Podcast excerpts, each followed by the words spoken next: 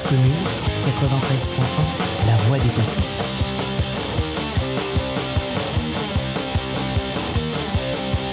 Oui, sois et tais-toi, toi la petite caissière, il n'y a ton salaire. On pauvre chez Leclerc, oui, sois et tais-toi, toi le petit fonctionnaire, tu devrais avoir honte de nous coûter si cher. Et si t'es pas content, comme dit le président, oui, si t'es pas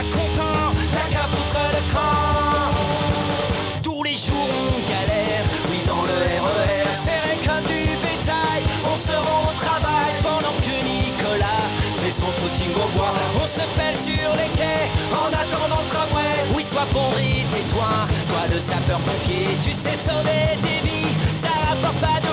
Oui, sois et tais-toi, toi le petit cheminot, tu sais les privilèges, c'est pas pour les prolos. Et si t'es pas content, comme dit le président, oui, si t'es pas content, t'as qu'à foutre le camp.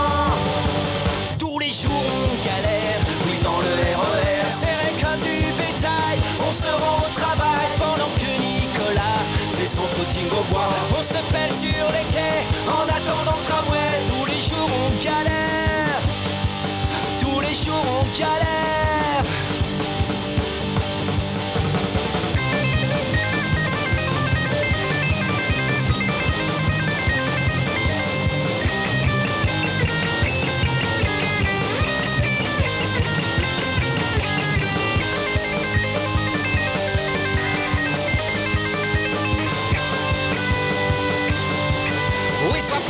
Tais-toi, toi la petite infirmière, on te les paiera jamais, tes heures supplémentaires. Oui, sois pauvre et tais-toi, toi la petite Kaira, fume ta marijuana et surtout bouge de là. Et si t'es pas content, comme dit le président, oui, si t'es pas content, t'as qu'à foutre le camp. Tous les jours on galère, oui dans le RER, serré comme du bétail, on se rend au travail on se pèle sur les quais, en attendant le tramway, tous les jours on galère, oui dans le RER, serré comme du bétail, on se rend au travail. Pendant que Nicolas fait son footing au bois, on se pèle sur les quais, en attendant le tramway, tous les jours on galère,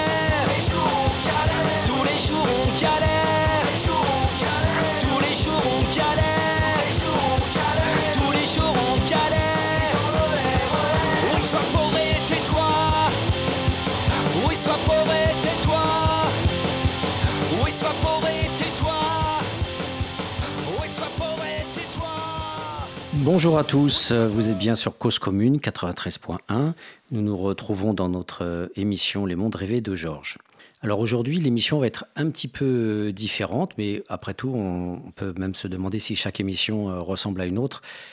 En fait, euh, l'idée d'aujourd'hui, ça va être d'interroger un secteur euh, important euh, de l'aliénation et de l'idéologie dominante. Alors c'est vrai que ces mots euh, font très peur à Sciences Po, ces mots font très peur à l'académisme et à l'université en général. Quasiment euh, tous les chercheurs aujourd'hui disent que c'est fini. Je pense notamment à Jacques Donzelot, je le lisais encore hier soir euh, sur un, bouquin qui parlait de la question sociale et, des politiques urbaines, Faire société.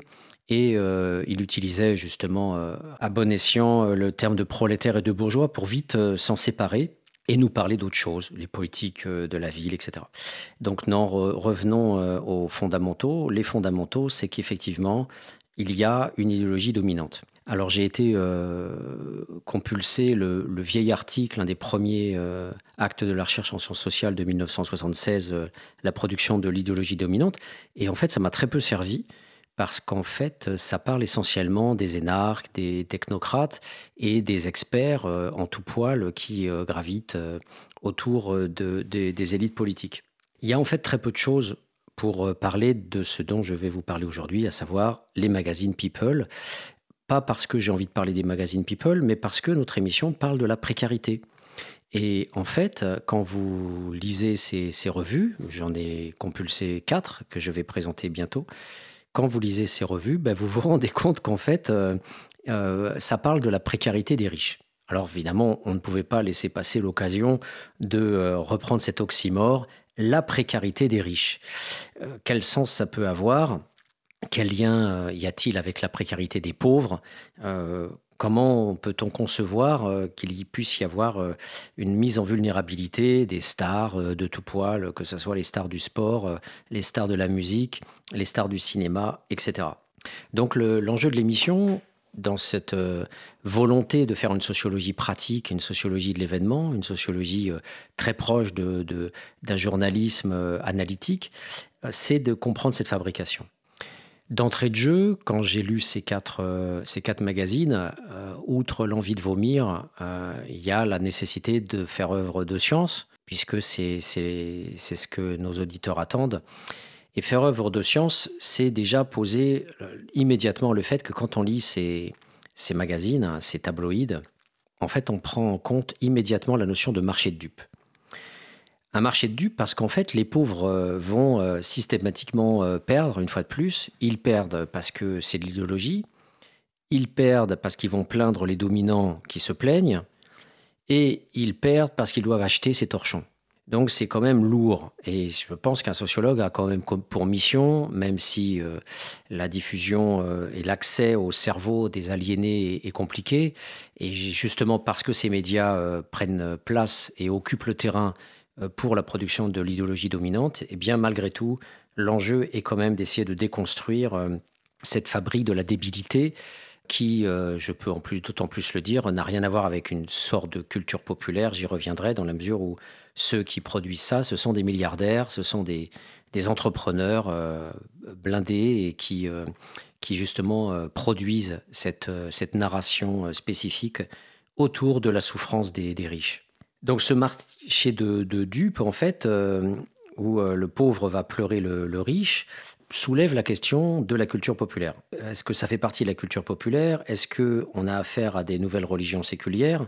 Euh, Cette question de la culture populaire, euh, tout sociologue en herbe a lu euh, Grignon et Passeron sur effectivement cette question de la, culture populaire ou de la culture savante ou la culture légitime. Moi, je ne vais pas trancher cette question-là ici.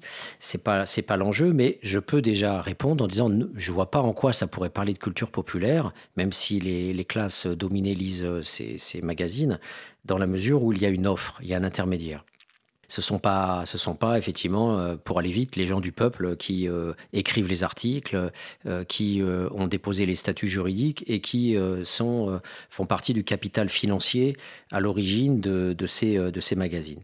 En revanche, on peut se poser la question effectivement du lectorat et de l'intérêt à lire ce, type d'hebdomadaire ou de mensuel.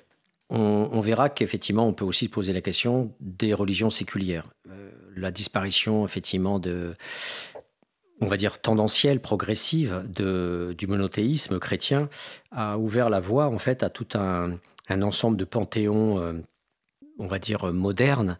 Le panthéon moderne fonctionne effectivement avec ce que ce que Raymond Aron appelait les, les, liturgies séculières, les religions séculières. Lui parlait des partis politiques, du Parti communiste notamment, mais Claude Rivière, par exemple, dans un ouvrage euh, qui date un petit peu, parlait, lui, des, religions euh, séculières euh, autour justement des, dieux du stade. On les appelle les dieux du stade, les performances sportives, etc. Voilà, donc je, pourrais en, parler un petit peu au niveau du pourquoi, mais l'essentiel de l'émission sera consacré au comment. Voilà, comment font-ils? Comment s'y prennent-ils pour accrocher le lecteur et capter l'intérêt euh, euh, d'un ouvrier qui travaille à la chaîne, d'un camionneur qui conduit son camion, euh, d'une femme de ménage qui s'emmerde dans son HLM ou d'un chômeur qui traîne dans un bar. Pourquoi achète-t-il cette merde? Voilà. Comment se fait-il que ça marche?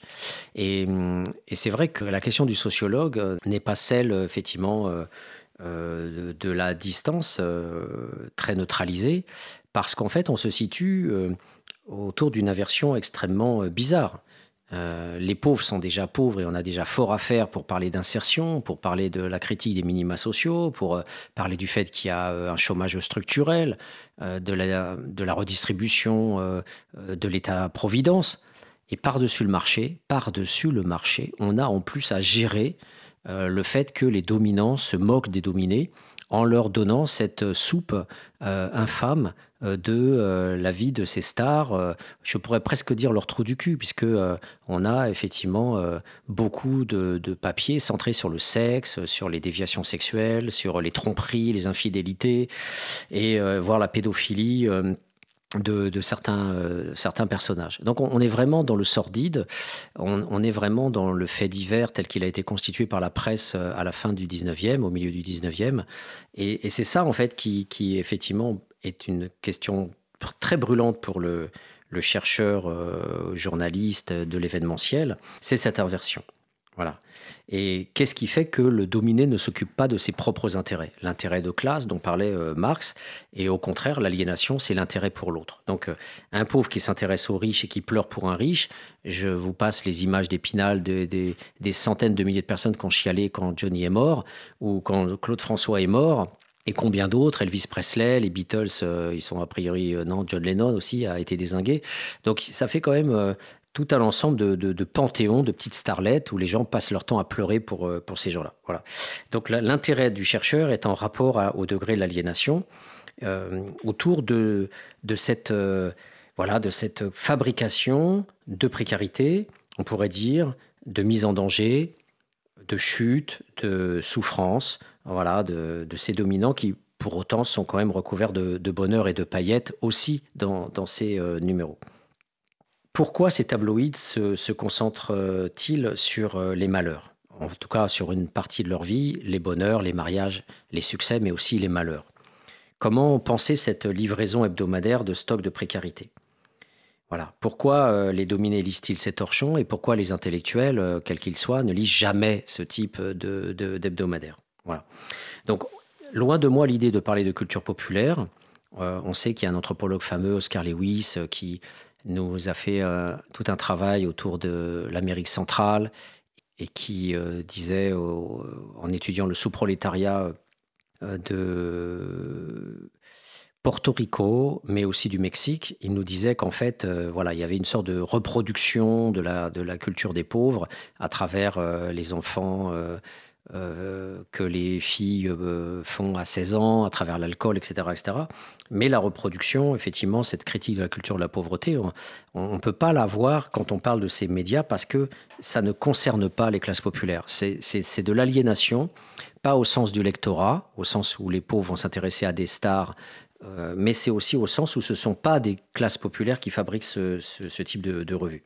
Donc je vais m'intéresser effectivement à cette offre ce qu'on appelle les entrepreneurs de cause quand on étudie euh, le militantisme par conscience, puisque euh, euh, les SDF vont jamais se mobiliser dans la rue, mais ce sont des militants de petits bourgeois qui vont lutter pour eux.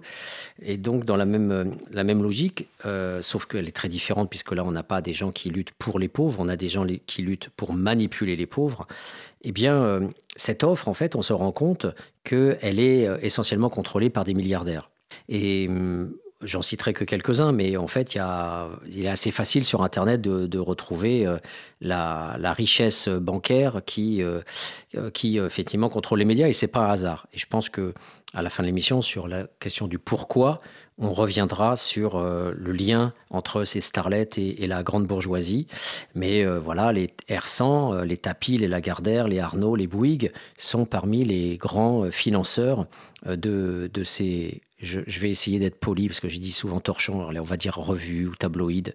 Voilà, essayons de faire croire qu'on a de la distance par rapport à ça. Voilà. En tous les cas, il y a, nous l'oublions pas, cette homologie structurale, c'est-à-dire ce lien logique entre les très riches du monde économique que l'on connaît et les très riches des paillettes et du star system qui sont en lien d'une manière ou d'une autre, notamment à travers ces revues. Voilà. Donc, euh, on va donc présenter le comment aujourd'hui, et avant de rentrer plus dans les détails du comment, je vous propose de faire une courte pause musicale avec Guy Béard.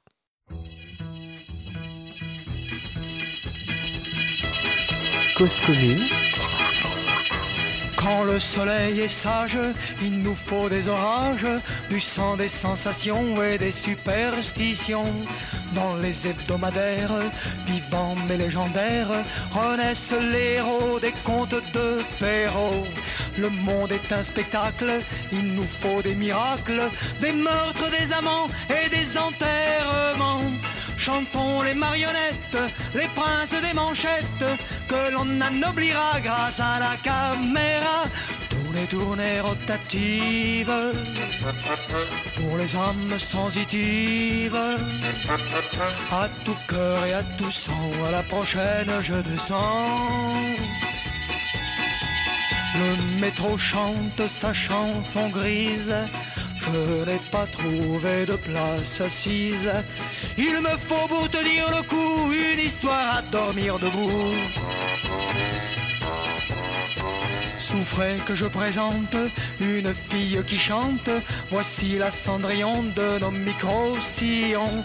Elle n'a pas de souffle, mais gagne une pantoufle qui va la remplacer. C'est le petit poussé.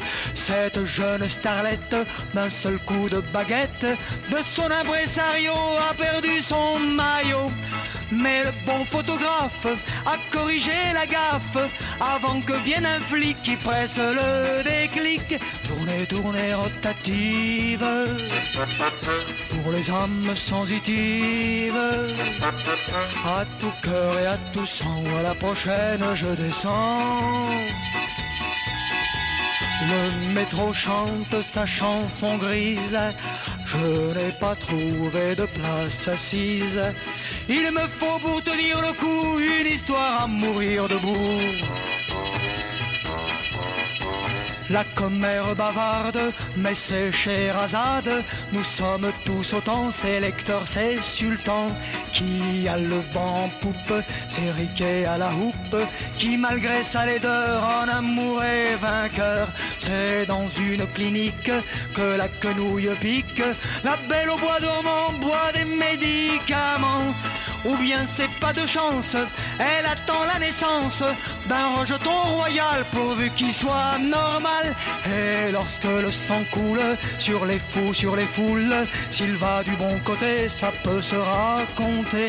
Mais s'il peut faire tâche, de grâce qu'on le cache, sous la soie des papiers des mariages princiers. Si les sorciers nous mentent, et si la vie augmente, pourquoi crier à bas, marquis de Carabas Puisqu'à toutes les pages de nos revues d'images, pour nous réconforter, il y a ces chabotés, tournez, tournez, rotative. Eh bien, vous venez d'entendre donc cette chanson euh, extraordinaire de, Guy Béard. Euh, on, parlait de l'osmose entre journalisme d'investigation, militants et, et, sociologie un petit peu engagée, comme dirait Norbert Elias je, ne peux que dire que ce texte est, tellement extraordinaire euh, qu'il est marxiste en fait et qu'il euh, donne bien à voir le, lien, euh, je cite, et si la vie augmente, puisqu'à toutes les pages de nos revues d'images, pour nous réconforter, il y a ces chabotés. voilà, donc en fait, je commence à aller un petit peu vers le pourquoi, mais Guy Béard finalement nous donne la possibilité de, de donner un petit clin d'œil à, cette, à cette analyse, eh bien, on, se rend compte que l'occupation, le, le mot occupation aussi est très important, l'occupation, l'occupation symbolique du terrain par les dominants en, nous saturant euh, le sens et le cerveau de ces images euh, permet effectivement euh, de, comme il le dit, euh, il me faut pour tenir le coup une histoire à demi-heure debout. Voilà. Donc il y a tout un ensemble d'informations qui sont données dans ce texte qui pourrait être un très beau texte de Bach. Euh, je dis BAC, hein, pas du chanteur euh, du, classique. Et si nos philosophes n'étaient pas aliénés eux-mêmes à la machinerie de l'éducation nationale, eh bien ils pourraient donner ce texte de Béard au lieu de nous faire chier avec Hegel ou Kant la longueur de, à longueur d'année. Voilà. Qui, même si effectivement notre Saint-Père Bourdieu nous a dit qu'il fallait faire la sociologie des chaussettes en utilisant Kant, eh ben je préfère utiliser Guy Béard pour euh, penser l'aliénation populaire. Voilà. Donc nous allons présenter les différents visages de cette euh, précarité. Alors, je veux être un petit peu ironique parce que on va euh, en fait présenter un, aspect un peu inconnu du sens précarité. Précarité, en fait, si on se rapporte à un, un sens, à une définition qui a été donnée en 1640, eh bien, le mot juridique euh, précarité euh, nous invite à penser l'émission d'aujourd'hui. Euh, à l'époque, en 1640, le mot précarité signifiait soutenu par la faveur d'un autre. donc l'étymologie, en fait, renvoie plutôt à la notion de la remise de soi à un autre quand on, quand on souffre. Le latin precarius nous dit, mille ans encore avant, qui est obtenu par une demande ou une prière. En latin, la prière, c'est prex, supplication, prière. Donc precarius, c'est celui qui prie pour être aidé finalement, c'est celui qui demande à être aidé. Donc on va avoir affaire ici à quelque chose d'assez compliqué, puisqu'on a à la fois le dominé qui va essayer de venir en aide au dominant en le pleurant pendant ses obsèques ou quand il est malade. Euh, le nombre de, tarés, de fans qui se mettent autour des hôpitaux quand leur star est malade euh, ou va mourir. Euh, donc on a effectivement cette, ce déplacement corporel, cette génuflexion. Voilà, je, viens au chevet de mon, de mon amour, de, de mon Dieu, de mon saint. Et hum, il y a donc euh, cette disposition du dominé à payer, payer de sa personne, payer pour acheter les magazines, etc. Aller payer pour aller le voir, euh, bien sûr, essentiel pour la star, c'est d'avoir du fric. Donc, euh, essentiel qu'il y ait un déplacement du public pour payer sa place. Mais de l'autre côté, précarité signifie aussi que le dominant se met en position d'implorer l'amour la, du dominé, l'amour de son lecteur. Donc il y a une dialectique intéressante entre euh, la souffrance du dominant qui quelque part implore euh, la soumission euh, affective du lecteur et d'autre part ce lecteur qui lui aussi tend sa main pour essayer de venir en aide aux, pauvres, aux pauvres riches. Voilà. Donc c'est ça qui est compliqué et c'est d'autant plus complexe que le, le, journaliste, le sociologue doivent penser cette alchimie qui tourne autour de l'intermédiaire, puisque l'intermédiaire, euh, c'est le, journaliste, le pseudo-journaliste, c'est le média, c'est l'offreur. C'est lui qui va produire la relation abstraite avec les stars. Donc il y a une tripartition entre le dominé qui boit euh, ses différentes revues, le dominant qui fait a priori rien, qui se contente d'être ce qu'il est, mais le pauvre chéri, il a tant de problèmes, et le, paparazzi ou le, journaliste euh, poubelle euh, qui va aller collecter euh, ce qu'on pourrait appeler les faits divers de trous du cul de, ces stars. J'emploie ces mots à dessein parce qu'il y a une certaine sociologie qui, à force de mettre des guillemets, des parenthèses et, des super concepts, ne donne pas à voir le fait qu'on est sur une production de domination quasiment fasciste, au sens où on abrutit les masses avec ce type de, revue, et où euh, la mission, c'est un peu comme la cigarette, évidemment, on pourrait dire, voilà, ça, ça tue euh, comme ces magazines peuvent tuer autrement, mais chacun est libre de les prendre ou de ne pas les prendre, mais en tout cas, on peut tout à fait aussi dire euh, que c'est un poison et que ça ne libère certainement pas les consciences. Entre Guy Béard et Closer, entre Guy Béard et Voici, entre Guy Béard et Oups, euh, et j'en ai oublié un, il y a voici, et public, j'ai oublié public. Voilà. Euh, à noter que tous, en fait, sont entourés de rouge. Ils se présentent tous, en fait, avec euh, du rouge.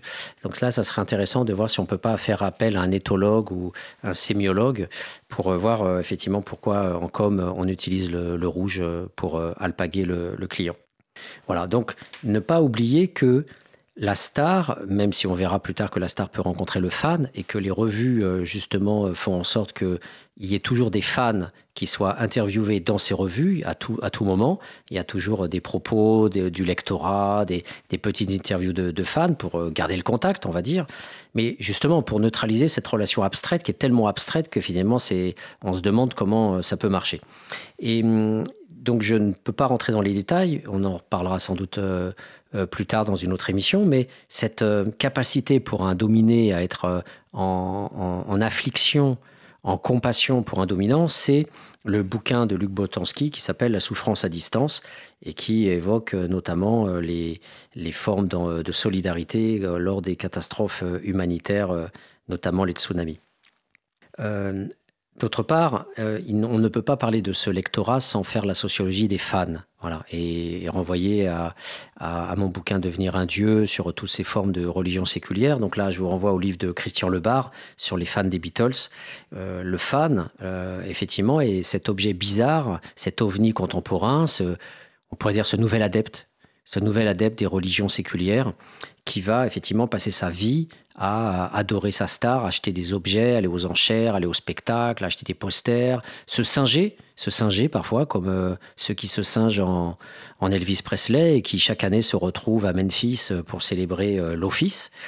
Et on a aussi, euh, on a la même chose avec Claude François, bien sûr. Il y a le, fameux film avec Benoît Pelvord qui est très drôle et qui n'a rien à voir avec l'autre film qui a été fait sur Claude François et qui nous révèle un monstre qui cachait ses gosses dans un placard. Voilà, donc c'est cette chose-là qu'il ne faut pas oublier, c'est la notion d'intermédiation.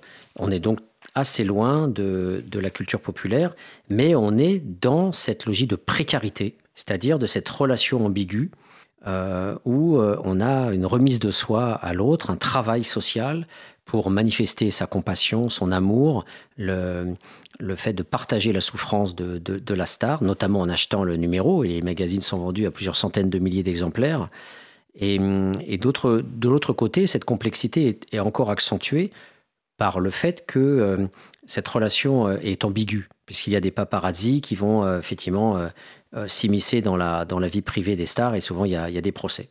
Donc ça ne veut pas dire qu'il y a ce que Bourdieu appelait le fonctionnalisme du pire, c'est-à-dire qu'il y aurait une sorte de collusion entre euh, euh, les médias, les milliardaires, les stars qui s'asseraient autour d'une table et qui diraient voilà comment on va aliéner le peuple ou dominer les, les cons qui achètent nos revues. Euh, en fait, ça marche pas comme ça. Et Bourdieu faisait cette critique à Vacan quand il écrivait Les prisons de la misère pour lui dire qu'il n'y a pas forcément une fonctionnalité euh, des dominants en disant voilà, on va prendre tous les noirs et on va les mettre en prison et on va les faire travailler en prison. Comme ça, la plus-value sera plus importante euh, que si on les embauchait dans l'espace légal des entreprises. Voilà. Donc, cette notion de fonctionnalisme du pire euh, doit nous guider. Voilà. Il n'y a pas derrière une sorte de Manitou, une main avec des fils où tout serait contrôlé par euh, des sortes de, complicité, d'alliances. Voilà, ce sont des machineries complexes qui nécessitent de toujours être vigilant, de, faire, de mener des recherches, mais qui ne sont pas simples à penser parce qu'il y a aussi des contradictions, il y a des choses ambiguës, etc. Voilà. Donc je vais parler plutôt de précarité indirecte parce que nos stars ne sont pas en lien direct avec euh, les dominés, même si bien sûr euh, souvent elles se montrent en public, parce qu'il faut toujours garder ce contact avec le public, donc il faut descendre dans l'arène. là, c'est beaucoup de souffrance aussi pour elles, les pauvres, que qu'elles en soient effectivement excusées, mais c'est comme l'homme politique qui doit descendre, serrer des mains dans la rue, on sait que c'est très douloureux pour eux, ils détestent ça la plupart du temps. Donc la star fait pareil, euh, que ça soit euh, lors de la montée des marches euh, à Cannes ou une arrivée à Deauville ou, ou, que ce soit, il faut qu'elle paye un petit peu de sa personne auprès des dominés, mais dans l'ensemble, c'est rare et ça passe par le truchement de, ces revues. Donc ces revues, comme les, places de public, les, achats de places au cinéma, ça fait rentrer du fric. Donc l'enjeu numéro un du capitalisme, c'est de faire rentrer du fric. Donc on achète ces revues, on, on, paye sa place, on va au cinéma, etc. Mais si on parle d'aliénation, il n'y a pas que ça. Donc nous, en fait, euh, ici, notre enjeu, c'est de parler d'aliénation, c'est-à-dire de l'idéologie, de domination symbolique. C'est cette question euh, que très pompeusement Bourdieu euh, nomme le capital symbolique. On peut tout simplement voilà, parler, ou comme le, sociologue italien qui parlait d'hégémonie, son nom m'échappe, ça reviendra, mais euh, en tout cas, euh, on peut parler tout simplement euh, d'idéologie pour caractériser ce, phénomène. Donc, nous allons essentiellement voir comment, se, produit cet élan vers l'autre en situation indirecte de bras tendus, puisque c'est à travers, à travers la revue que, ça fonctionne. Alors j'ai identifié en lisant ces, revues, donc comme je les ai nommées, hein, Closer, Voici, public et un dernier avec un nom bizarre, Oups. Voilà, donc je vais en venir euh, au comment. Et euh, donc, euh, j'ai voilà, ces sept catégories pour un peu décanter le, phénomène. Alors, excusez-moi, c'est vrai que les sociologues adorent les, typologies, mais ça permet de mettre un petit peu d'ordre quand on balaye un petit peu son terrain.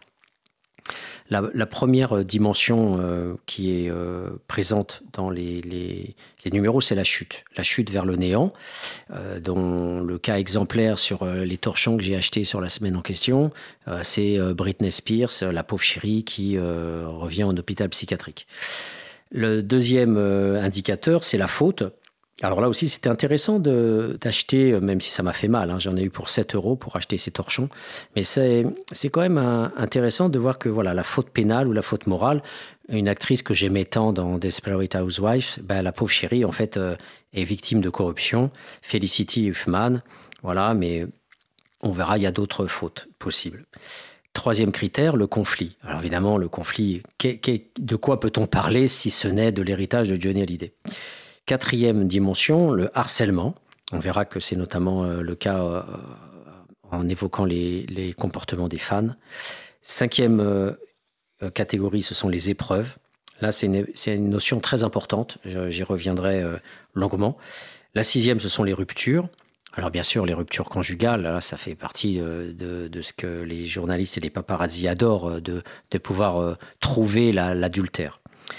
Et la septième catégorie, ce sont les petits tracas de la vie ordinaire, parce que ces stars sont toujours embêtées pour un oui, pour un non. Les pauvres chéries, malgré leurs milliers de gardes du corps, elles ont toujours les petits soucis de la vie quotidienne. Voilà. Donc, euh, on, se rend compte qu'en fait, c'est nourri. Ces catégories ne sont pas, ne sont pas euh, vides. On va commencer par euh, une, première catégorie avant de, se faire une petite pause musicale. La, la chute. La chute vers le néant. Alors, les, toutes les revues en question, là, sur cette semaine, nous ont parlé de Britney Spears. C'est pour ça que je vous en parle. C'est parce qu'il y a unanimité euh, des revues. Euh, par exemple, Public euh, va titrer Interné en hôpital psychiatrique, souffre de troubles bipolaires, un parcours chaotique entre pétage de plomb et tutelle. Et puis des sous-titres, elle a de nouveau craqué, elle est inquiète pour la santé de son père. On a Oups, bah, qui nous dit elle a arrêté sa carrière, en, janvier euh, dernier, elle avait créé la stupeur en annonçant qu'elle mettait de côté sa carrière. Donc en fait, là, on a une chute à deux niveaux. Euh, ce qui est intéressant, c'est l'emphase. C'est-à-dire que la chute, en fait, va être évoquée à travers des chutes en série, comme s'il y avait des sortes de, poupées russes. Euh, il ne s'agit pas simplement du fait qu'elle est internée en hôpital psychiatrique, mais en fait, la pauvre chérie souffrait déjà depuis longtemps. Donc, première dimension de densité, c'est l'histoire. D'autre part, elle a craqué pour son petit papa chéri. Donc euh, c'est tellement touchant avec Voici. Elle a de nouveau craqué, inquiète pour la santé de son père. Donc euh, ça, ça l'humanise encore plus. Troisième niveau, elle arrête sa carrière. Vous vous rendez compte Elle arrête sa carrière. Et donc là, le journaliste va dramatiser, chez Oops, euh, va dramatiser en... Elle avait créé la stupeur en annonçant qu'elle mettait de côté sa carrière. Donc voilà, c'est une sorte de surabondance de poupées russes où finalement euh, il y a une mise en abîme qui est, qui est proposée à travers la, chute. Et cette euh, dramatisation, bien sûr, euh, n'est pas sans nous provoquer de, des pleurs, notamment, j'imagine, les pauvres fans qui aiment Britney Spears. Mais on a, on a d'autres cas de chute, alors qui sont moins évoqués dans, dans, la revue, mais je tiens quand même à, les, à les, évoquer parce que, évidemment, il s'agit de gens qui sont très connus, alors que je ne connaissais pas du tout hein, avant de lire ces, ces revues poubelles. Euh, je ne connaissais pas du tout ces, ces gens-là. Emilia Clarke de Game of Thrones. Euh, c'est une série euh, très, très, très, très regardée à la télé sur Netflix. Alors la pauvre chérie a été victime d'une rupture d'anévrisme. Elle, elle est passée au bistouri, il y a eu chirurgie du cerveau, elle a souffert d'aphasie. sa vie n'avait plus de sens, ça c'est la revue publique qui nous le dit. Mais bien sûr, elle s'en est relevée. Alors ce qui est intéressant dans ce cas-là, c'est qu'on euh, est à cheval entre la catégorie chute et la catégorie épreuve. Et ça sera le cas aussi avec euh, la ministre socialiste Filippetti, parce que euh, elle aussi a, connu, je cite Closer, une nuit en enfer. Le 4 avril, l'ex-politique commettait un geste désespéré avant d'être heureusement secouru. Donc on a effectivement des drames voilà, de descente aux enfers, mais en même temps, on est lié à la catégorie épreuve puisque euh, Emilia Clarke et euh, Aurelia euh, Filippetti, je pense que c'est Aurelia, j'en sais rien, se sont relevés de leur, de leur drame, de leur tentative de suicide ou de leur, de leur rupture d'anévrisme. Voilà, donc ce sont des, des, des situations où, si vous voulez, en termes d'homologie structurale, traduction, ça veut dire si on prend des équivalents ailleurs, eh bien, imaginez le paysan du Perche qui fait une rupture d'anévrisme. Imaginez le, les, chaque, jour ou tous les trois jours, il y a un paysan qui se suicide ou d'autres qui font des tentatives de suicide. En France, il y a 10 000 suicides chaque année. 10 000 suicides chaque année, dont 1000 suicides d'adolescents. de qui parle-t-on? On parle de Philippe Etty et d'Emilia Clarke. Donc les revues nous disent ceux qui sont importants, ce sont les dominants. vous, vous pouvez crever, on n'en a rien à foutre.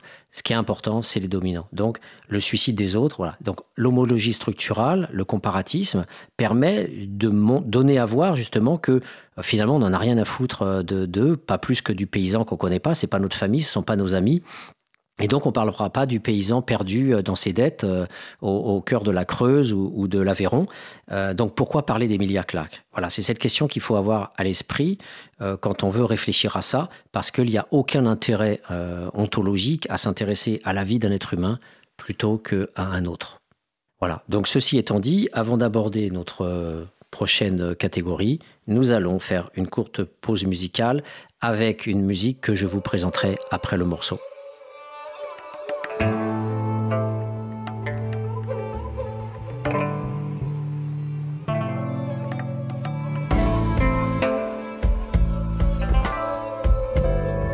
Commune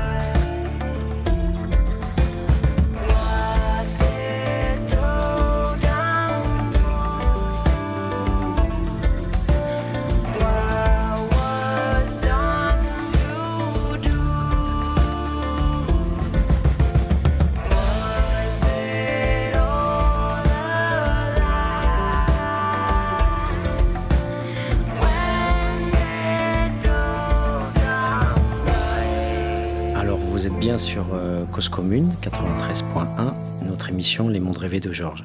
Ce morceau est exceptionnel. Pourquoi? Parce que c'est une entreprise humaine exceptionnelle.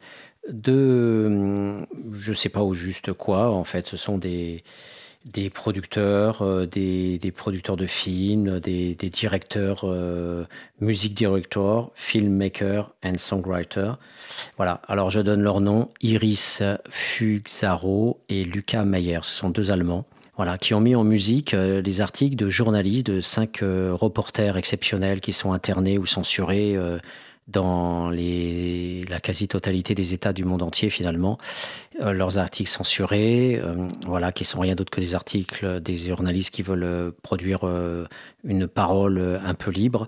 Et, donc leurs articles sont censurés et les journalistes en question donc euh, ont pu se mettre en contact avec ces, producteurs et ces réalisateurs et en même temps ces musiciens puisque le morceau euh, qu'on vient d'entendre a, été euh, composé effectivement euh, aussi par des, chanteurs convoqués par Iris Fuzaro et Lucas Mayer et, on a comme ça voilà des 42 minutes de musique à 10, 10 chansons qui se retrouvent donc sur un, site qui, leur permet effectivement de, diffuser le, leur papier. ce site Unsearched playlist, et excusez-moi mon anglais qui est lamentable, donc euh, playlist non censurée pour aller vite. Voilà. Et en fait, on a donc ces cinq journalistes et la, la, la, la, chanson, effectivement, euh, que l'on vient d'écouter est, celle de Bui Tang Ye. Euh, When did Du Dang die? Pourquoi euh, Du Dang est-il mort? Eh bien, euh, voilà, le texte on a toujours du mal à comprendre un peu les textes en anglais quand on est un petit peu nul comme moi euh, pour euh, avoir les oreilles qu'il faut. Euh, mais voilà, l'essentiel du, texte, en fait, nous dit qu'il s'agit d'un gamin de 17 ans voilà, qui se contentait en fait de, de, faire du, du change, en fait, stealing cash. Il faisait du change, en fait, il était arrêté par la police. Et qu'est-ce qu'il faisait d'autre? Quel était son mensonge? Au bout du compte, pour rien du tout, il a été arrêté, euh, arrêté dans un pays où les lois sont strictes. Il a été quand même arrêté illégalement et il est passé de prison à, en hôpital. Il a été euh, torturé, euh, frappé brutalement et finalement il est mort. Et euh, comme les inconnus en Argentine, eh bien euh, la maman ne sait pas quand il est mort ou où se trouve son corps. La seule chose que l'on sait, c'est que uh, they don't seem likely to tell us what we're waiting for. Donc uh, la chose qui est sûre, c'est qu'effectivement, uh, ils ne, ne, ne, diront probablement pas ce que, ce que l'on attend, c'est-à-dire où se trouve où se trouve le corps. Voilà. Un grand merci à, à, ces, à cette euh, composition qui euh, nous permet de faire un, un grand écart avec la, la, la sous-merde que nous, euh, que nous travaillons. J'aime beaucoup ce terme, ça devrait être un concept sociologique, le concept de sous-merde, parce que euh, effectivement, on est dans la fange, puisque eux-mêmes, les journalistes euh, qui sont à la solde des milliardaires, se mettent dans la fange. Ils se mettent eux-mêmes au niveau de, du fait divers. La, souillure, l'adultère, la tromperie, la grande maladie vers la mort. On va regarder, on va scruter comment la, la star souffre. On va essayer de voilà. Et, et tous ces détails sordides autour euh, de voilà, euh, notamment, euh, j'en reviendrai sur la faute morale. Voilà, on parle même d'un type un peu pédophile qui a été arrêté, Kazeda, qui faisait partie d'un jeu télévisé à la con à la télé. Eh bien, euh, on est effectivement dans ce régime-là.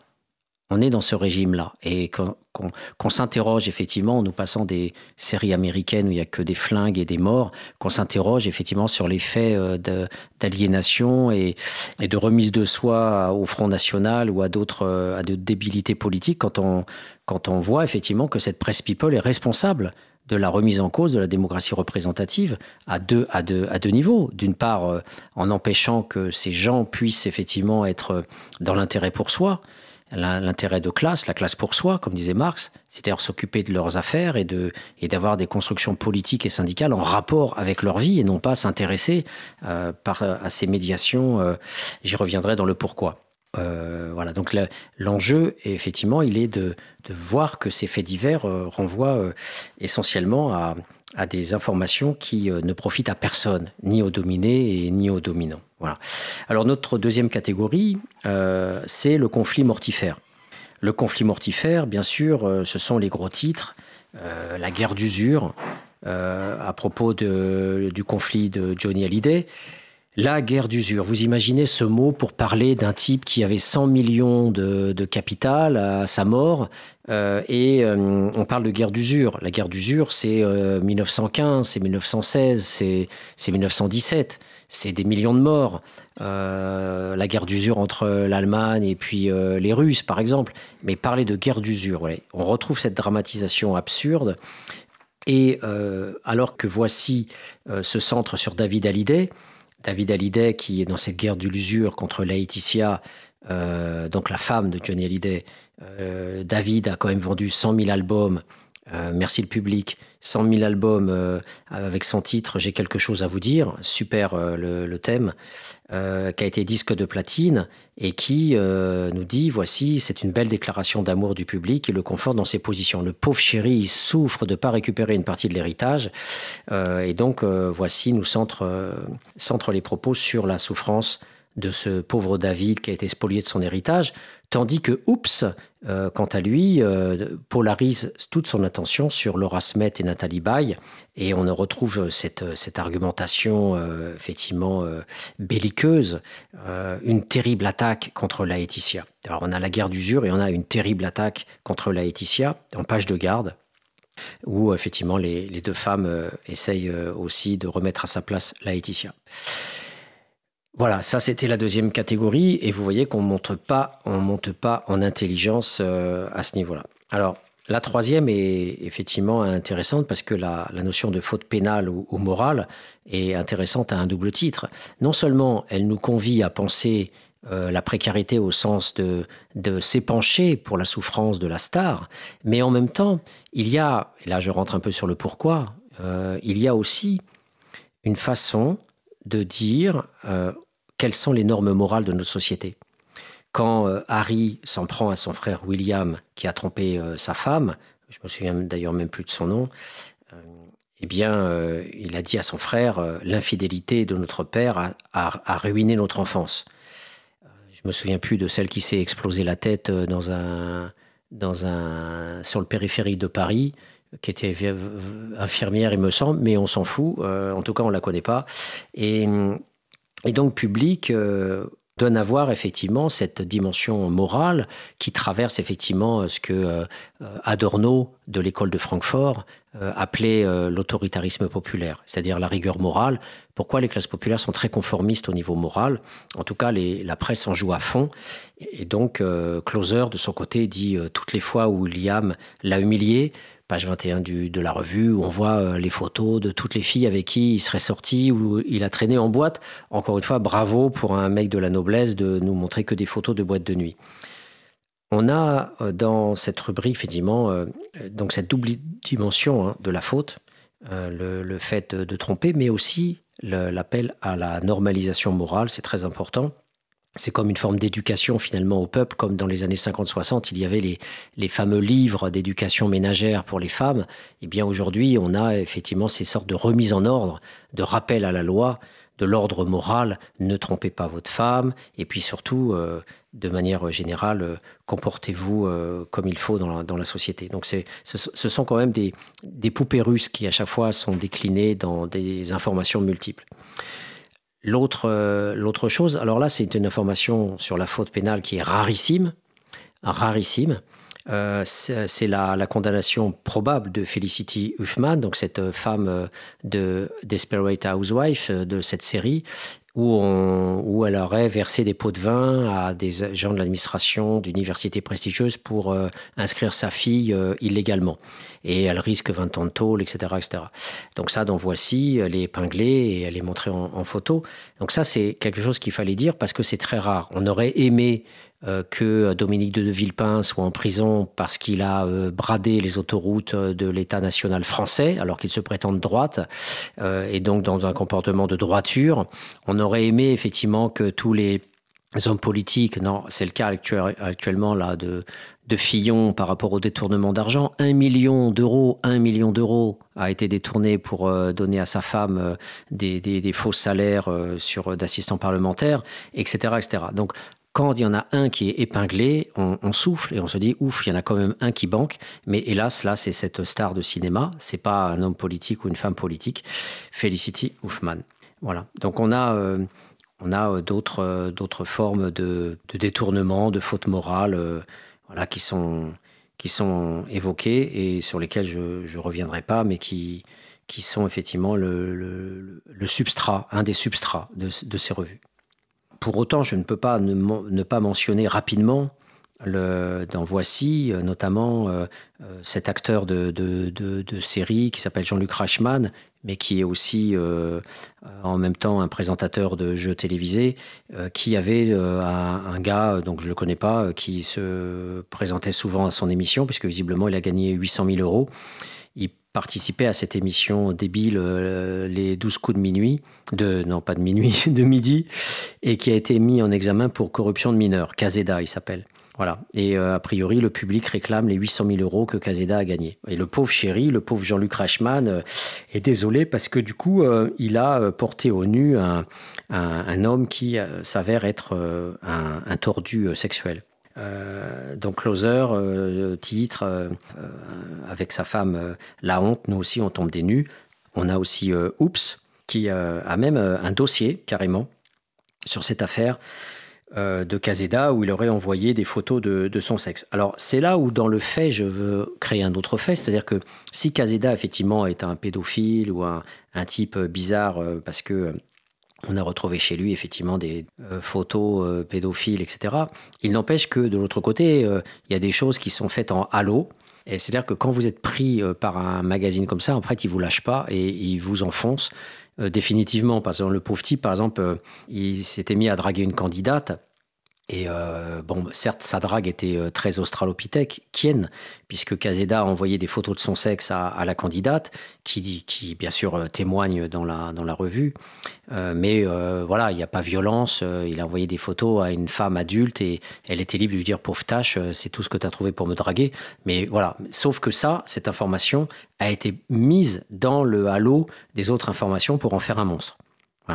Et euh, Cyril Hanouna, euh, choqué par les révélations de la candidate, a confié que d'autres victimes avaient reçu aussi des clichés similaires et la revue finit par le mot horreur. Donc là, on voit que euh, si c'est extrêmement maladroit et lourdingue et très patriarcal et gros beauf d'envoyer des photos de son sexe à, une femme que l'on convoite, euh, il n'empêche que l'on n'est quand même pas sur le scénario de la pédophilie. Et euh, peut-on parler d'horreur euh, à ce niveau-là? De beauf certainement, mais d'horreur, j'en doute. Donc n'oublions pas que ces magazines, une fois qu'ils vous ont pris en grippe et que vous êtes effectivement tombé et que vous n'êtes plus à relever, euh, les magazines peuvent avoir peur de Depardieu ou de Cyril Hanouna. En revanche, ils n'ont pas peur d'une un, un, starlette moyenne et encore moins quand elle chute. Et là, dans ces cas-là, c'est la, fosse au lion et ils vous enterrent euh, définitivement.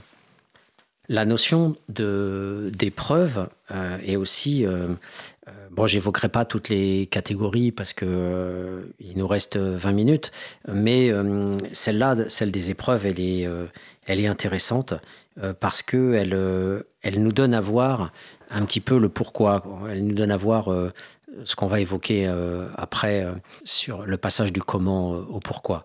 La notion d'épreuve, c'est le fait qu'on nous présente des stars qui ont souffert, mais qui se sont relevées. Donc on évoquait Philippe Petit, qui est sorti de son suicide pour euh, continuer à vivre finalement, ou Shark, euh, qui a tourné euh, Game of Thrones, alors qu'elle avait eu effectivement un, AVC, ou je ne sais pas quelle maladie du cerveau qui avait nécessité de la chirurgie. Donc ces gens se relèvent, et là, dans Voici, on a le cas de, de Irina Chok, je ne sais pas comment on prononce son nom, Chok, euh, qui était mannequin et qui est une russe, euh, qui euh, toute la revue parle de pauvreté, fille de mineur, elle devient mannequin, aujourd'hui elle est avec Bradley Cooper.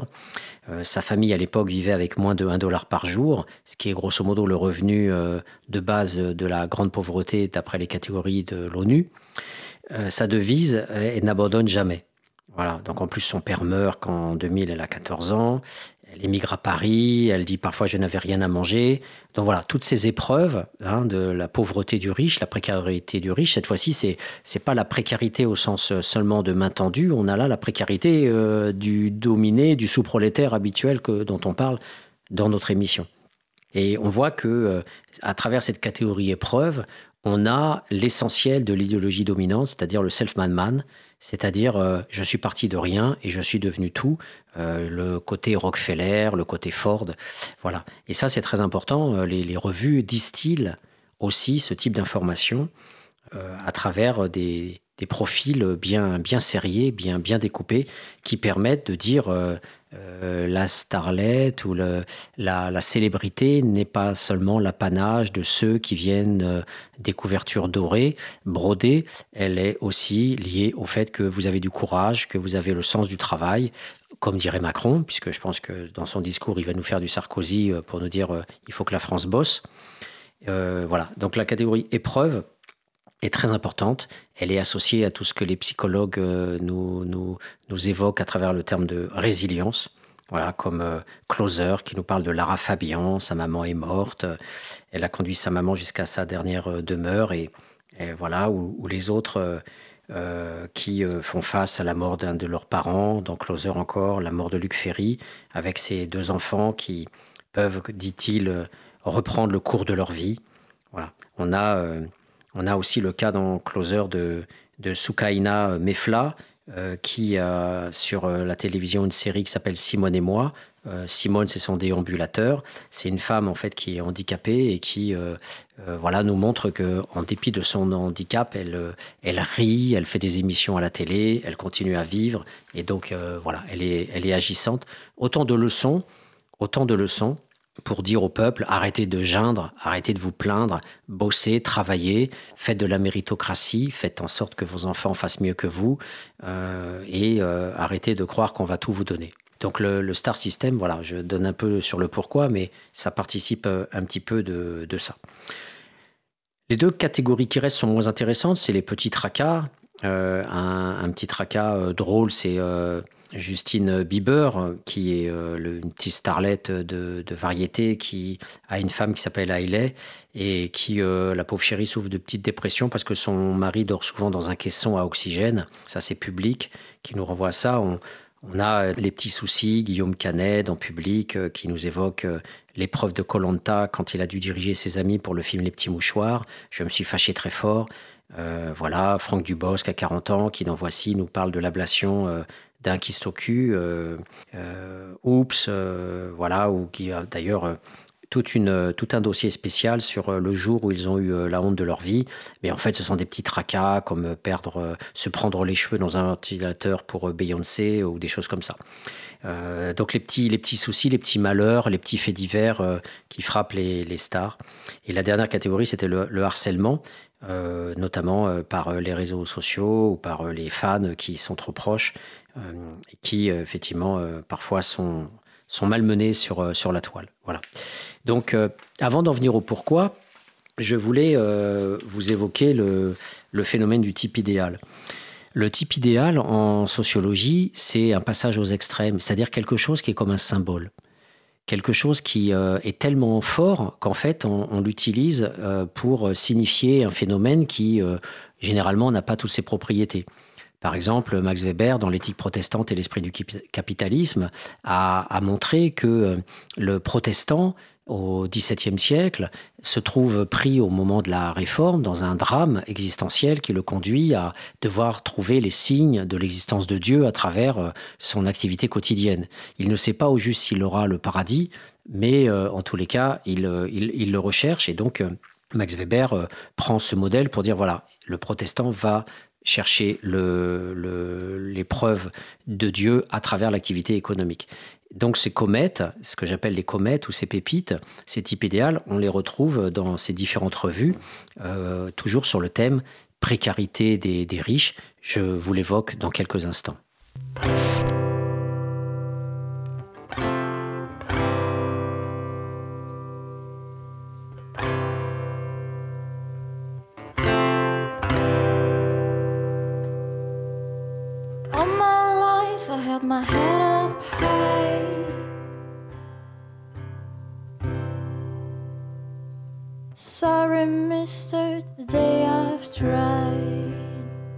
Commune. 93.1 But in that empty night.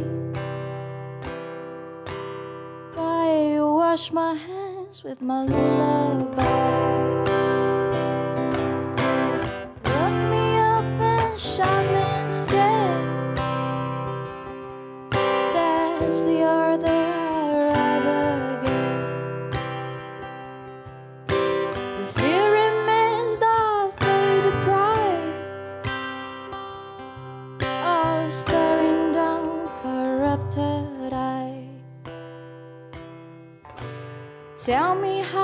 stay on my feet.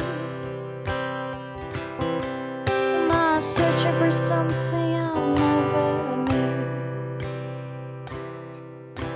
Tired, tired of the rules of a man. Lock the chains,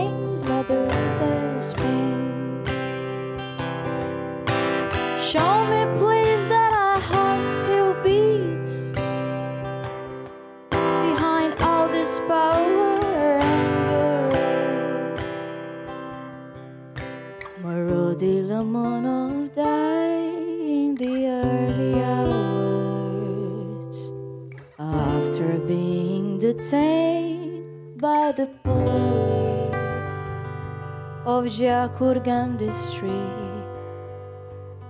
His mother claimed murdered under torture. Still, we fight for a different time. Waiting, waiting, open up to a different mind. Let the children win. Who will ever stop in a stand guts to try, Mr. President. Still, we fight for a different time.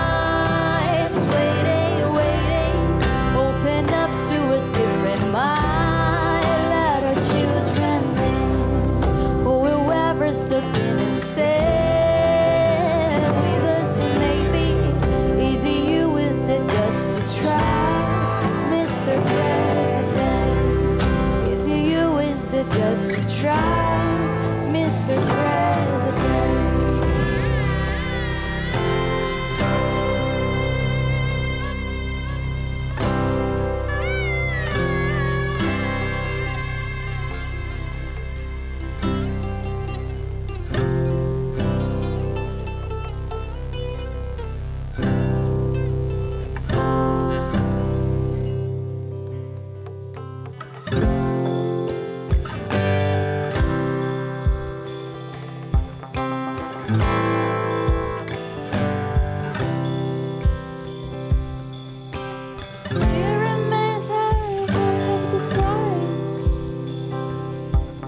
of staring down corrupted eyes. Show me, please, that our heart still beats behind all this power and greed. Still, we fight for a different time. Waiting, waiting, open up to a different mind. Let our children win. Who will ever stop in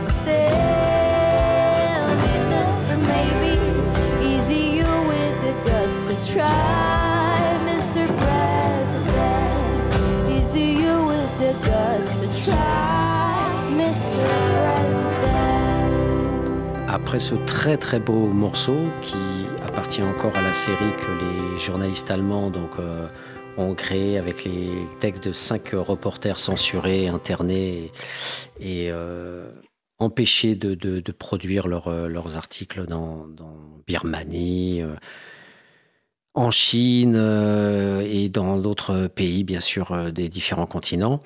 Après ce, ce- magnifique morceau sur l'appel à la liberté euh, politique, euh, je reviens sur cette notion de comète et de pépite, de type idéal. Le, on a dans Public un big dossier qui s'appelle Plus fort que l'épreuve. Alors, euh, bien sûr, je vous assure, avec euh, toute mon honnêteté, que j'avais créé mes catégories avant euh, de, lire dans le détail euh, toutes les revues. Et c'est en les recompulsant que je suis retombé après sur des détails qui m'ont accroché. Donc là, on a on a une revue, on a la revue donc qui publique, qui euh, à travers ce titre euh, rentre directement dans la catégorie des épreuves. Et de ce que j'évoquais, c'est-à-dire que le côté épreuve résilience est, constitu, constitutive en fait d'un schème fondamental euh, pour pour dire que ça soit le fait de partir de la pauvreté et de devenir riche comme le mannequin dont je vous ai parlé, ou que euh, on sorte de la maladie pour redevenir entre guillemets normal et continuer sa vie d'artiste, ou que l'on ait eu des drames divers et variés, euh, comme dit République, Ces stars ont vécu d'horribles drames dans leur passé, mais leur résilience leur a permis de les surmonter pour atteindre les sommets. Voilà, c'est ça le, cœur de l'idéologie dominante. C'est euh, si t'es prolo, eh ben ferme ta gueule et reste-y parce que t'as pas de mérite. Eux, eux, ils étaient tout en bas, ils sont remontés, donc ils le méritent. C'est la méritocratie. Donc en fait, ces magazines nous balancent à la figure la méritocratie, sans bien sûr euh, rentrer dans le détail de, des raisons pour lesquelles on peut remonter la pente, puisqu'il y a certaines personnes effectivement euh, comme la mannequin là en question qui venait de Russie et euh, qui était d'une famille où le père mineur est mort très tôt, un dollar par jour, ils ont crevé de faim, y compris quand elle a migré. On la croit, il n'y a pas de souci. Mais pour une grande part de ces gens-là, euh, euh, ils sont fils d'acteurs, ils sont fils de producteurs, ils, voilà, ils ont toujours dans l'ensemble des, conditions sociales d'appartenance qui les propulsent largement au pinacle. Et je me souviens toujours d'une interview euh, d'une fille de famille de Monaco, là, celle qui a fait l'amour avec la mère, je ne sais plus comment elle s'appelle, et qui nous disait que par hasard, elle avait rencontré un producteur qui l'avait par hasard proposé de faire un single. Voilà, donc c'est toute cette hypocrisie et ce mensonge permanent autour du capital social euh, euh, ou du capital économique euh, qui permet effectivement à, ces personnes aussi de, pouvoir euh, s'en sortir. Donc ce, numéro, voilà, euh, ce spécial, big dossier autour de l'épreuve, est un type idéal puisque euh, il vient euh, concentrer d'une certaine façon toutes les propriétés qui sont constitutives donc d'un indicateur, à savoir la, la, souffrance de l'épreuve et la manière de s'en sortir. Alors ça peut être la perte d'un parent ou d'un enfant, dans le numéro en question, des tabassages à l'école, c'est le cas d'Eminem, le rappeur Eminem, ça peut être un viol, ça peut être une maladie grave, ça peut être des accidents de la route, ça peut être plein de choses, comme tout un chacun. Voilà. Euh, on a une autre dimension qui est euh, dans le même numéro, qui est aussi très intéressante, parce qu'en fait, c'est euh, la même chose, mais du point de vue de l'imaginaire. Alors vous allez me dire, mais c'est quoi ce, truc? Alors je tourne les pages de ma, revue. Et on, accède en fait à, une série qui s'appelle Vernon Subutex avec Romain Duris, et en fait, cette revue est, cette série est très intéressante parce qu'en fait, la thématique, c'est que dans une France précaire et ubérisée, un ex-disquaire devenu SDF se mue en prophète populaire capable de reconnecter les gens par le pouvoir de la musique. On est exactement dans la logique de l'épreuve que je viens d'évoquer, en type idéal. Le type était un, on va dire, une classe moyenne euh, précarisée, il chute et euh, il remonte. Après avoir été SDF, il se mue en prophète capable de, de reconnecter les gens. Donc là, c'est la série imaginaire qui donne à voir en idéologie dominante le chemin de la méritocratie. Encore une fois, c'est une sorte de gifle qu'on adresse aux classes populaires. Si t'es pauvre, ben, ferme ta gueule, quoi. C'est, tu l'as mérité, quoi. De, regarde ça, la série. Il euh, y en a qui étaient SDF, ils se sont relevés et ils deviennent grands. Donc toi, si t'es pas capable, reste à ta place. En fait, c'est ça le schème central de l'idéologie dominante. Si t'es pas capable, reste à ta place. Voilà. Et je pourrais euh, voilà, évoquer d'autres d'autres types idéaux. Il y en a un qui est, qui est particulièrement savoureux, c'est dans la revue Closer, on a Coé, donc euh, je ne sais pas comment il s'appelle ce type à part Coé, euh, qui euh, confie dans la série, bien sûr que le but du jeu, c'est que les gens viennent nous voir en nous disant qu'ils nous aiment. Voilà, vous voyez la, la relation de précarité, le précaire. Le, celui, le dominé, on lui demande, c'est la double punition. T'es pauvre, mais en, en même temps, tu vas plaindre les riches. Voilà. Il faut aller au spectacle pour lui dire je t'aime. Donc là, on a la double punition euh, donnée. Euh, euh, le code, le code est donné par Coé.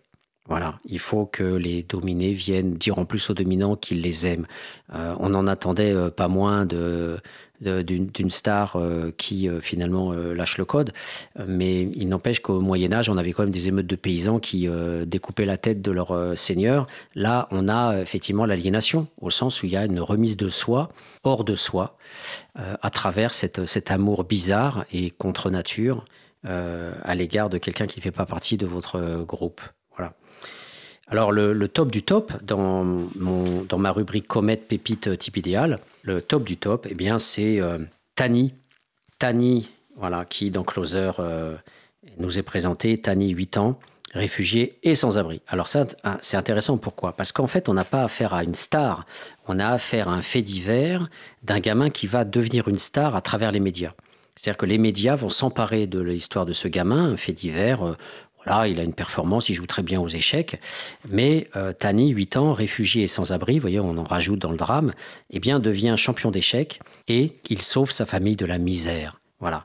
Euh, donc je cite, euh, dans les couloirs d'un foyer pour SDF de Manhattan, Tani Tu Lua, Ade Wumi, 8 ans, marche d'un pas fier, un lourd paquet sous le bras. Le petit garçon est un réfugié nigérian. Son futur est incertain, mais il irradie. Donc il va... sa famille a été persécutée par les islamistes radicaux de Boko Haram pour sa foi chrétienne. Il a fui le Nigeria en 2017. Il arrive aux États-Unis. Et euh, son père, pour faire vivre sa famille, cumule deux jobs. Sa femme étudie pour devenir aide-soignante, donc méritocratique. Hein, ils travaillent, ils ne sont pas délinquants. Et là, nous dit la revue, c'est le début d'une incroyable success story. Le gamin, effectivement, excelle dans les échecs et il gagne un tournoi en écrasant, euh, je pense, à peu près 70 ou 80 euh, candidats. Voilà, donc euh, deux coups, les gens lui donnent de l'argent, plein de donateurs veulent lui filer un appartement, comme aujourd'hui on veut sauver Notre-Dame à coût de centaines de millions d'euros. Et ce, petit, ce petit gamin, ben, au bout du compte, voilà, reflète l'idéologie dans l'idéologie, c'est-à-dire le cœur, le cœur suprême euh, de l'idéologie, c'est-à-dire la, prise d'un dominé lui-même pour en faire une star et pour dire aux autres dominés, t'as qu'à faire comme, ça. Voilà. On n'a même plus besoin de la star comme, euh, comme cible déjà réalisée du succès. On va directement chercher à la source le dominé et on va le produire comme star pour montrer à tous les autres, bah, si euh, il te fallait quelque chose de clair et de carré, le voilà, prends-le en pleine figure, tu n'as qu'à faire la même chose. On en vient au pourquoi. Alors, c'est là où euh, le sociologue euh, critique en vient effectivement à... J'ai dit déjà beaucoup de choses sur le pourquoi, mais on va les reprendre.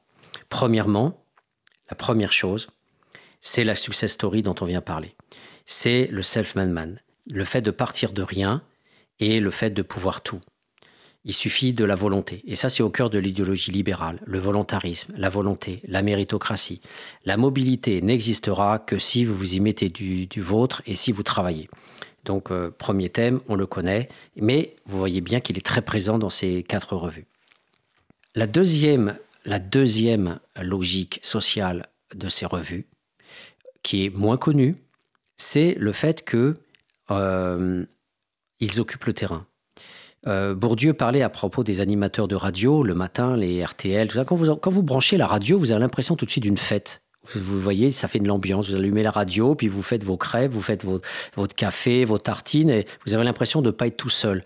Ce lien social artificiel avec les, gros bourrins des radios euh, libres euh, ou pas libres qui, qui vous font rire, énergie et compagnie, avec toujours cette bonne ambiance, cette bonne entrain, tous ces gens-là, en fait, sont ce que Bourdieu appelle les entraîneurs les entraîneurs. Ils nous entraînent. Voilà. C'est-à-dire qu'ils occupent le terrain pour qu'on se plaigne pas. Alors euh, vous avez au, parangon de ce type de bouffonnerie, vous avez les grosses têtes avec Philippe Bouvard, voilà, le rire.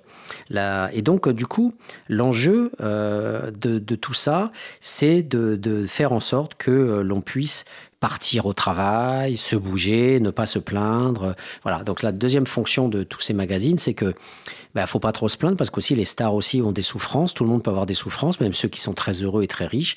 Donc euh, c'est pas parce que vous avez des tracas dans votre vie quotidienne que vous pouvez pas continuer à les bosser.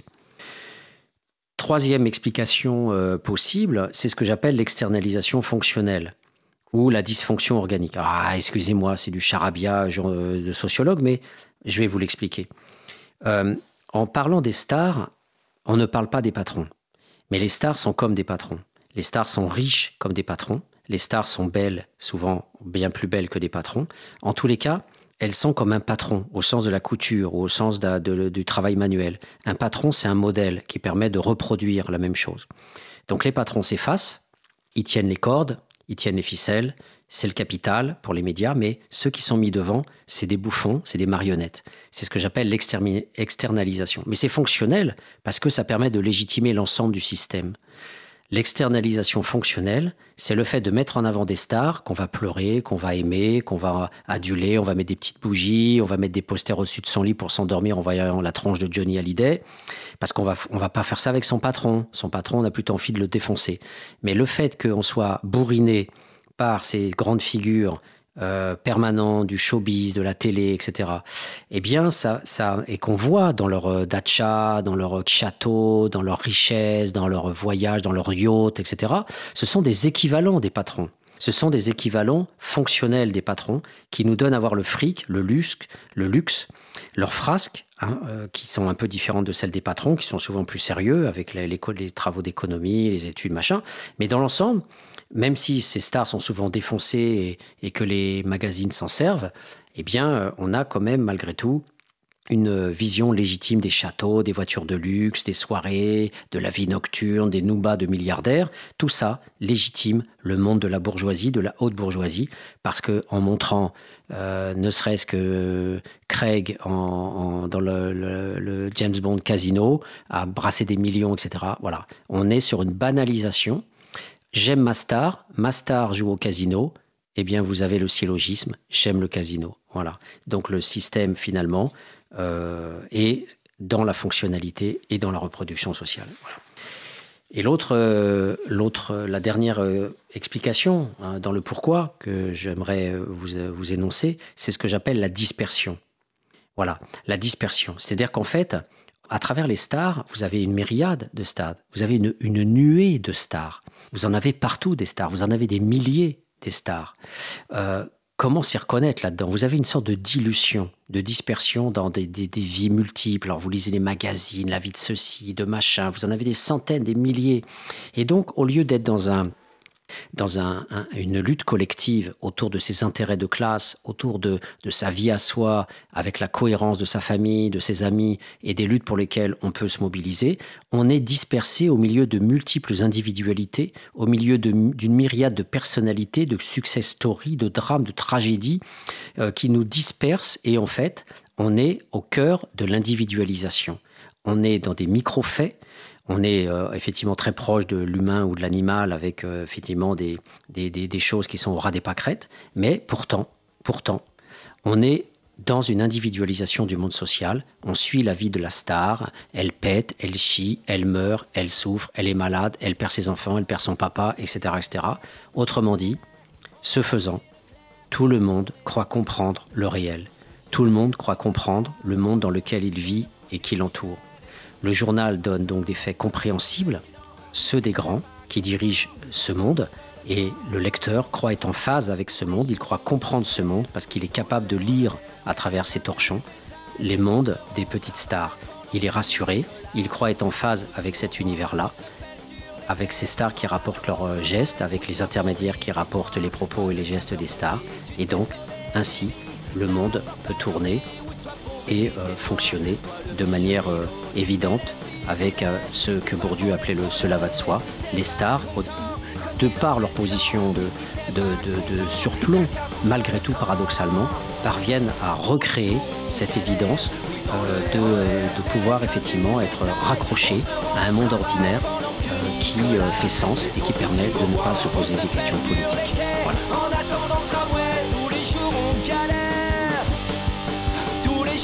Galère.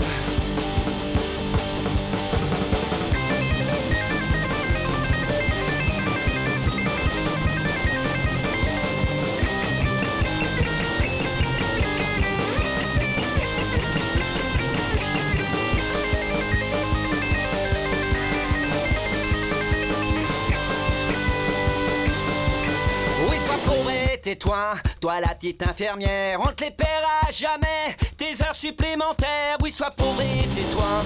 Toi, la petite Kaira, fume ta marijuana et surtout bouge de là. Et si t'es pas content, comme dit le président, oui, si t'es pas content, t'as qu'à foutre le camp. Tous les jours, on galère, oui, dans le RER,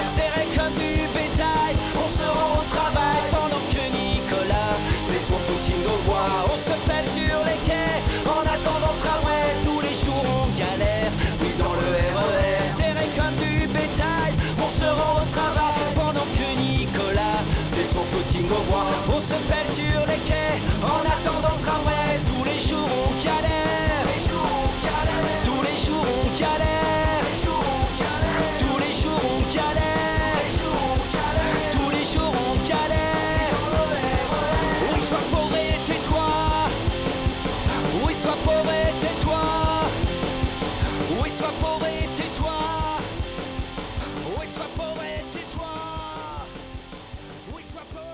Cause commune. Toutes nos émissions en libre écoute. cause-commune.fm.